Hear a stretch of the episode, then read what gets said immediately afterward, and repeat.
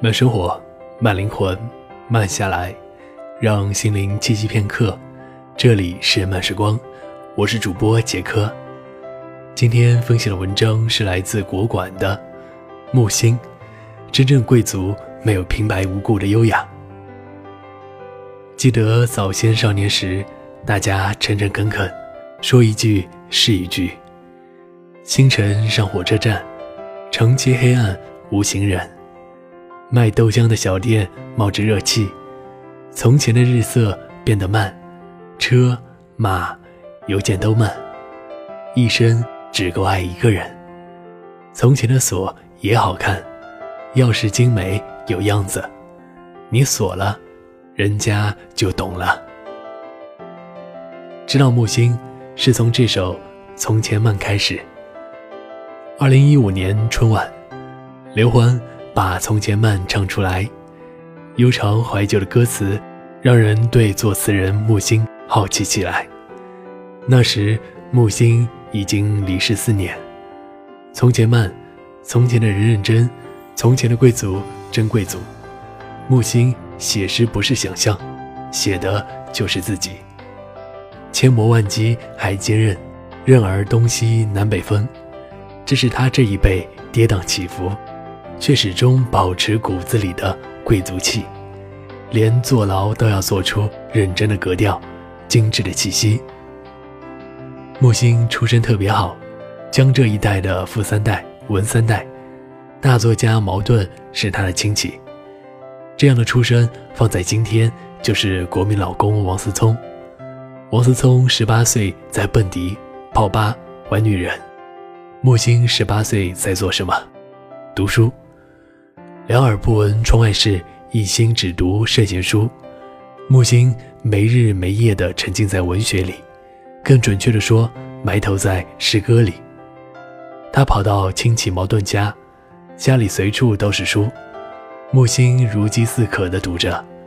别人十八岁拼命吃，疯狂长身体，他呢，自嘲自己得了文学胃炎症，拼命读书，疯狂写诗歌。木星家都是文化人，长辈常常组织家庭聚会，饭饱茶足，大家就坐下来读读书、聊聊诗，互相切磋。轮到木星时，大家知道他平时喜欢作诗，让他即兴来一首。他推脱，写诗嘛，至少要像杜甫那样才好说写诗。你说他这是口出狂言也好。你说他这是有文学追求也行，反正他狂也狂晚，跟家里说身体不舒服，想找个清静的地方养病，雇两个人挑了两大箱书上了莫干山，一个人住在家族被废弃的房子里，白昼一窗天光，入夜燃一支百里氏矿烛，最美好的十八岁都给了书。起初读诗歌，后来读艺术。再后来读美术，像滚雪球一样，慢慢从文学拓展到艺术领域。木心一生的艺术积淀，可以说就是从莫干山的独处时光开始。十九岁，隐士下山，没有回去继承家业，追随自己的内心，对艺术好奇，就背起行囊去杭州读艺专。后来聚焦美术，就辗转去上海读美专。没过几年，一九四七年，反内战运动如火如荼。木星一身反骨，哪里有反内战学生运动，哪里就有木星的身影。据说当年有个女学生，因为暗恋木星，坚决跟木星同一战线，但木星忙着游说，根本没有理那个女生。那个女生越发觉得，专心做事的木星特别有魅力，拍了大量木星的照片。现在最广为流传的那张木星从卡车上跳下来的照片，就是那个女生拍的。木星的热情太高涨，上海市长亲自下令开除他的学籍，国民政府全国通缉他，他无处可逃，躲到台湾，直到新中国成立，木星才能重回故土。这些动乱没有让他变得收敛，一看到解放部队做宣传。还泛着肺结核的木星，兴奋地边扭秧歌边打腰鼓。二十岁的木星，单纯的像个孩子，好了伤疤忘了疼。长在好家庭的孩子，对苦难有种天然的免疫力，苦难并没有在他心上留下阴影。有人说，三岁看老，不知道对不对，但二十岁确实看老。二十岁的木星是这样的，四十岁的木星还是这样。六十年代前夕，人人诚惶诚恐，敏感的话题闭口不谈。木星不怕，还整天跟人畅谈外国作家。祸从口出，就因为他有次接受不了陈伯达嘲笑外国诗人叶芝，一生气。就说了实话，你也配谈叶芝？很快，有天木星在家里读书，书房的玻璃被人砸了，出来一看，院子里的花花草草都被砸烂了，柜子也被扫得干干净净。他从十几岁开始写的文字，通通被烧得一干二净。木星护书心切，奋起反抗，被那些人群殴，打得鼻青脸肿。最要命的，木星靠手为生，以笔写心。他们前脚夺了他笔，后脚折断他的手，三个手指当场断了。那些人还不罢休，给木星扣了个反动的大帽子，关进监狱。那些把他打进监狱的人，就等着看他落魄，等着他死。他倒好，即使坐牢了，也做出一个王子派头。他被关进全是积水的防空洞，别人都是爬着进，爬着出，只有木星是端坐着。这么坐着，裤子还能有笔直的裤缝。坐牢也要有衣品，坐牢也要有坐相，坐牢也不能忘记家里祖祖辈辈教导的礼仪。别人让他写交代材料，写检讨，他偷偷把纸张克扣下来，叠成小方块。塞在棉袄夹层里，纸张太珍贵了，两面都得写，字不能写大，鹰头小楷般写。一个废了三根手指头的人，被关进监狱，还是嗜血如命，能写，活着才有意义。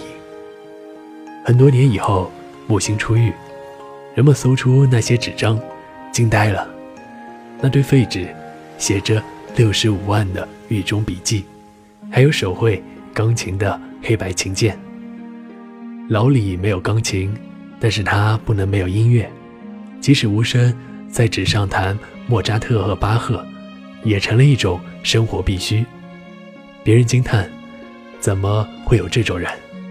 木星自己说：“我白天是奴隶，晚上是王子。”他说：“一死了之，这是容易的。”而活下去苦啊！我选男的。小时候家里几代传下来的是一种精致的生活，后来那么苦。可是你看曹雪芹笔下的史湘云，后来要饭了；贾宝玉敲更了。真正的贵族是不怕苦、不怕累的。一个意大利作家写过，贵族到落寞的时候愈发显得贵。终于平凡，出狱。家没了，亲人也没了，姐姐死了，母亲也死了，他却要好好的活。你要我毁灭，我不。梁文道看了木星五十多岁时的照片，简直惊呆。你不觉得这个人像在牢里待过？那里面出来的很多作家，难免身子佝偻，神情有点沮丧、恐惧。但木星没有，他整个状态，你觉得精神气很足一样，好奇怪，好奇怪的一个人。遭难可以照出很多人的本性。第一种人，大难当头，为了保命，骨头变软；第二种人，硬骨头不怕打，不怕磨，坚决对抗，要么死在牢里，要么在批斗中蜕掉一层皮；第三种人。即使被批斗，依然自我。牢外怎么活，牢里还是怎么活。木星就是第三种人。经历过劫难的人，除了他，想不出第二个国运精韧，活下来又不失本色的人。出狱之后，五十六岁的木星像个没事人一样，自费去纽约学画。磨难半生，苦难入侵不了他，文革扭曲不了他，家破人亡毁灭不了他。他还是个干净少年，爱艺术就去吹，没钱学画画。就给同班的艺术家上课来支撑生活和创作。陈丹青就是木星的学生。他后来回忆道：，一九八九年一月十五日，木星开始给我们上第一节课。开始上课前，木星老师问了几个问题，结果一问三不知。在座没有一个艺术家接得住他的梗。木星惊呼：“原来你们什么都不懂。”但陈丹青却说：“其实是他实在太博学了，不仅博学，他那种诗人的跳跃性思维和文史哲互通的根基，很难有人企及。本来说好了只讲一年，挣够学画画的费用就好，结果一讲就讲了五年，从希腊罗马神话讲到印度史诗，从楚辞与屈原又讲到唐诗宋词，讲完了中世纪。”又忍不住拓展到了十九世纪，后来索性把卡夫卡、萨特、魔幻现实主义都给讲了。陈丹青感慨：“我们交那点可怜的学费，可他讲了五年的文学课。”可木心却说：“我的第二春开始了，我不能辜负艺术对我的教养。”一个从文工作半生的人，一个以杜甫为标准写诗的人。在国内完全没有名气。他的后辈莫言八十年代被发掘时，木心还在纽约无人知晓。博学而无名，他不着急。木心渴望被人熟知，渴望伯乐，渴望书籍出版，但也偏安一隅。纽约的画室里，七八个人愿意听他讲，他就毫无保留的讲个五六年。陈丹青回忆木心第一次给他们上课。在画家高晓华的寓所里，他比我们还早到，穿着灰色西装、鹅白衬衫，皮鞋擦得很亮，非常绅士的坐在靠墙的沙发上，完全不像一个在牢里被拿过的人，完全不像一个马上就吃不上饭的人。人生的苦难都没有磨掉他骨子里的贵气和精致，再穷再苦，也不影响。木星过精致的生活，文革坐牢也要裤分整齐，被放出来之后自己裁剪制作衬衫大衣，设计皮鞋。没钱的时候还要追赶欧美潮流，把一条旧的灯芯绒直筒裤重新拆解，细细密密改造成马裤，钉上一排五颗扣子，配上自己做的马靴，再扣上最爱的黑色礼帽。走在纽约的街头，总有人过来搭讪，以为他这身是全球限量版搭配。在纽约那几年，穷的吃了上顿没下顿，给他十二个鸡蛋，他给你变出十二种不同的做法。陈丹青说，最喜欢看木星不慌不忙按照一道道工序做菜的样子，根本无法效仿，因为他渗透人格。木星做菜做衣服，跟他做人一样绅士做派，一样崇尚精致。木星出身贵族，是父母给的；活成贵族，是自己给的。真正的贵族没有平白无故的优雅，而是经历苦难还跟没事人一样，对生活讲究，对自己讲究。从前的人认真，峰回路转，再落魄。也是贵族。慢生活，慢灵魂，慢下来，让心灵栖息片刻。这里是慢时光与原生态网络电台有声制作团队联合出品制作的慢时光有声电台。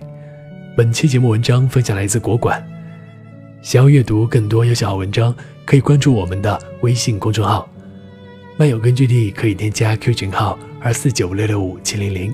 想要收听我的更多精彩节目，你可以关注睡前晚社会，这里是慢时光，我是主播杰科，我们下期节目再见。